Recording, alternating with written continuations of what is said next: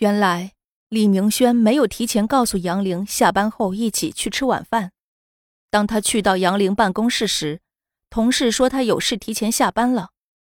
李明轩没有见到杨玲，很是失望，也感到很疑惑，因为杨玲从来都是公司里最积极的那一个。若不是有重要的事，肯定不会早退的。到底是什么事呢？他向业务部的同事询问：“最近你们部门有什么大客户吗？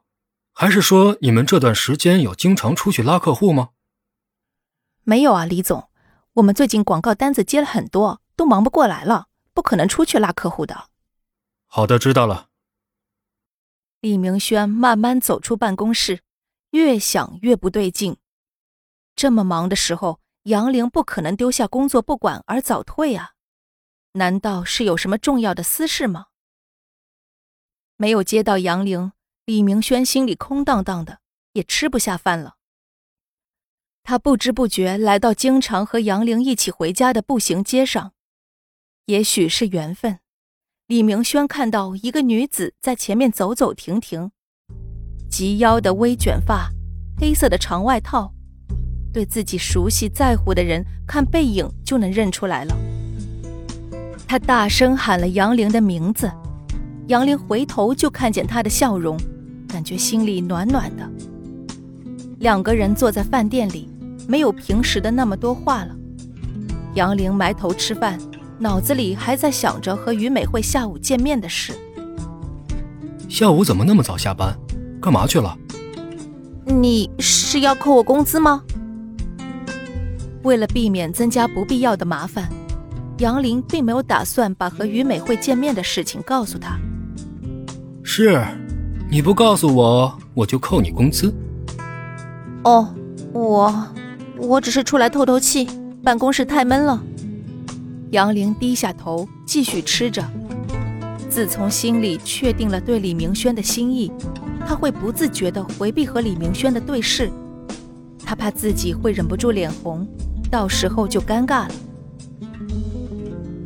吃完饭，李明轩依旧先送杨玲回家，但是李明轩没想到，自己和杨玲告别后，杨玲就出事了。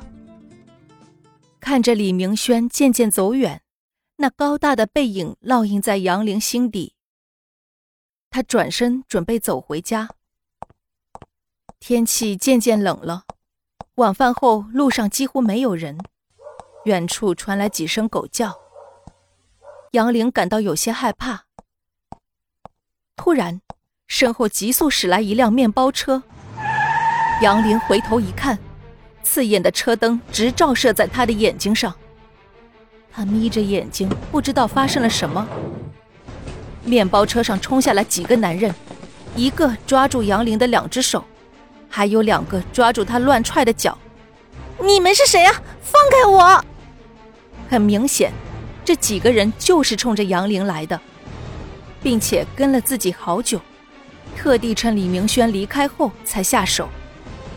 杨林握着的手机在反抗中掉在地上，他试图去捡手机，却被歹徒一脚踢远了。很快，几个人三两下就把他绑上了车。杨林嘴巴里被塞进了一团毛巾，头上被蒙上了黑布，手脚也都被绑得死死的，他根本挣扎不开。感觉到车开了，也不知道自己会被带到哪里去，他什么都看不到。他们想对我干什么？杨林心里害怕极了。本集已播讲完毕，感谢您的收听，下集更精彩哦。